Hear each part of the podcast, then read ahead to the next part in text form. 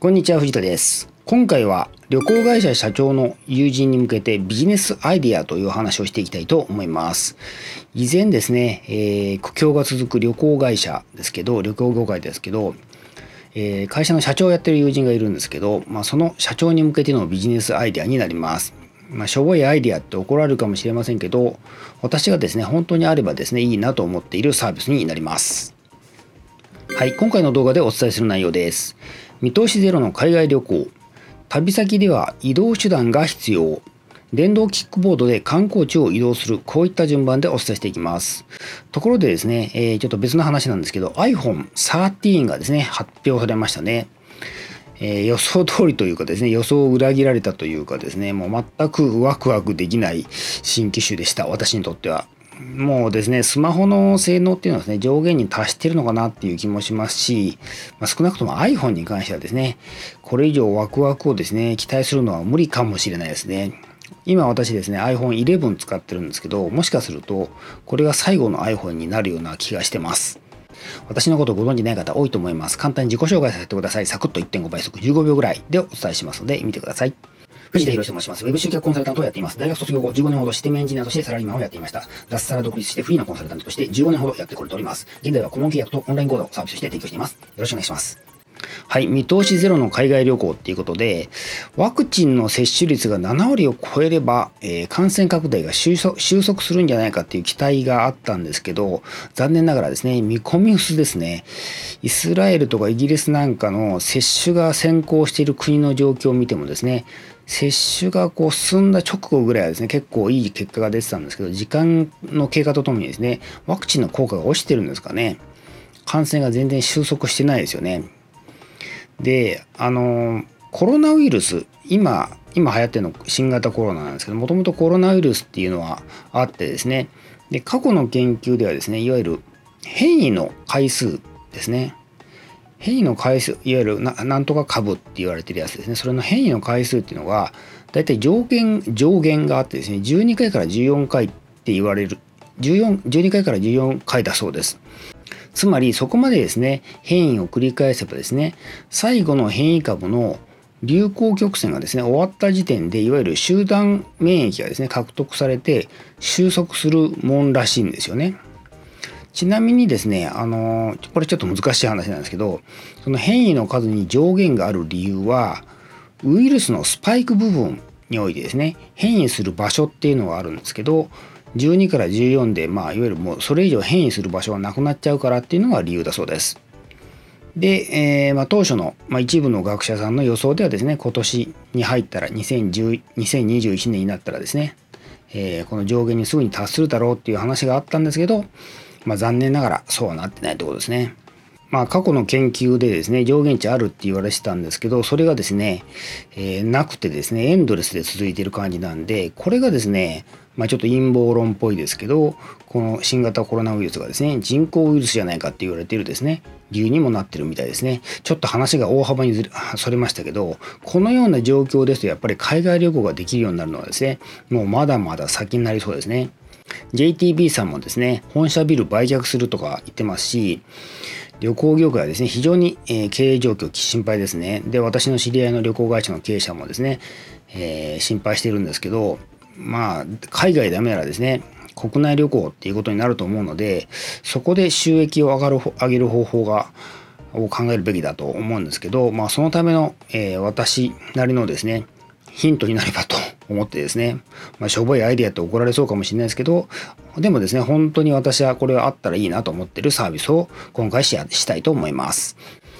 はい、旅行先では移動手段が必要っていうことで、旅行っていうのはですね、電車とか飛行機での移動が圧倒的に快適で楽ですよね。いわゆる自動車に比べて、マイカーで移動するよりもですね。ただ、国内旅行にですね、電車飛行機を使った場合に困るのはですね、旅行先での移動手段ですね。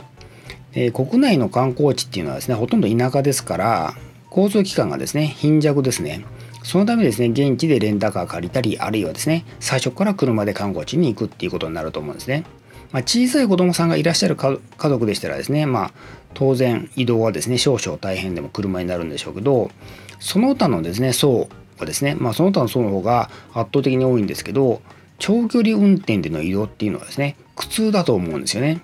で少なくとも私は嫌ですね。そもそもですね、休みを利用して遊びに行っているのにですね、逆に疲れて帰ってくるっていうのはですね、ちょっと、ちょっとでか相当嫌なんですよね。それにですね、例えば首都圏の人がですね、近郊に、首都圏近郊にですね、旅行に行くなら車移動もありと思うんですよね。例えば、東京の人がですね、えー、東の方でしたら、例えば房総半島とかですね、南の方でしたら、あの三浦半島の方とかですね、あるいは伊豆とかですね、だったらわかる車移動もあると思うんですけど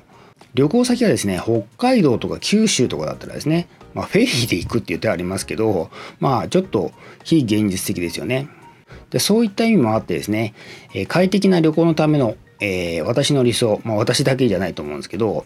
旅行先との往復は、えー、指定席座れる電車電車で電車とかですねあるいは飛行機で楽々移動して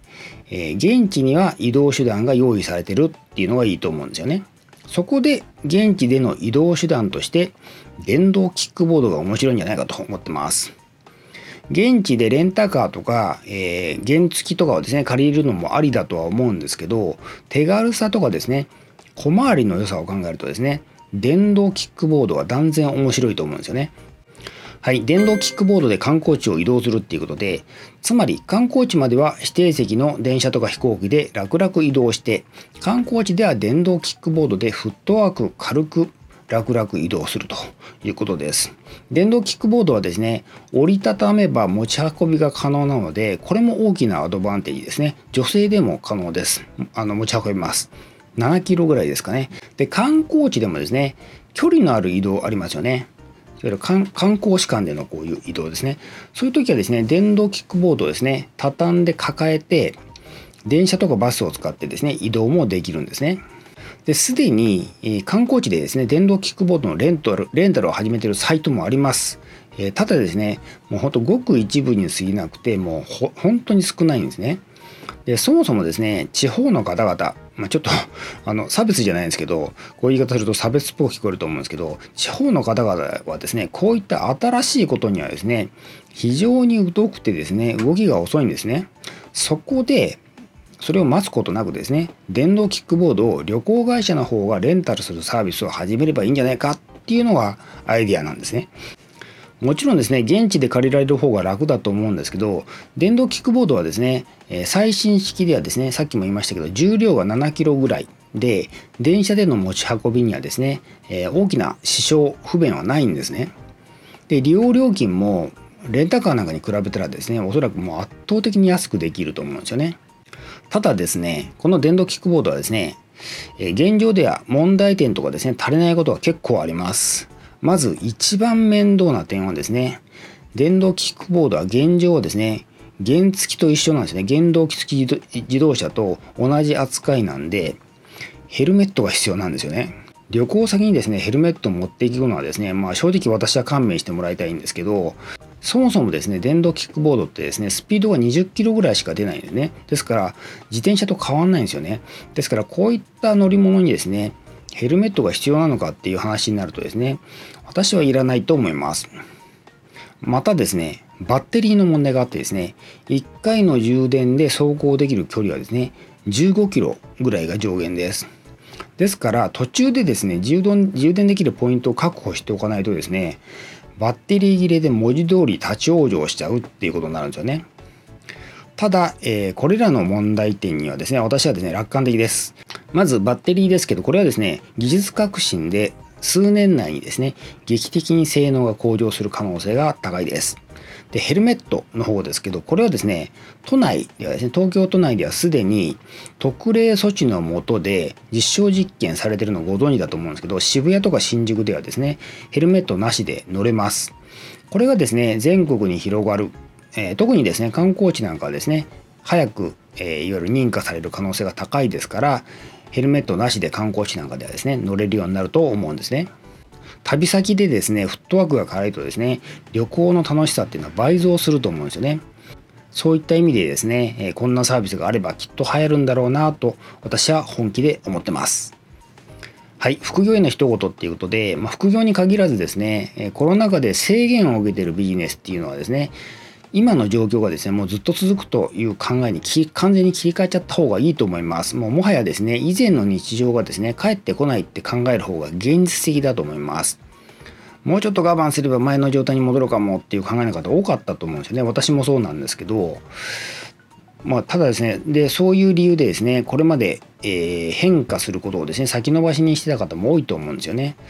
でもちょっとそれもそれもないと思いますのでもうすっぱり、えー、諦めをつければですね逆にですね新たな発想が出てくると思うのでそういう方向で行った方がいいんじゃないかと今は思ってます。はい今回は以上です。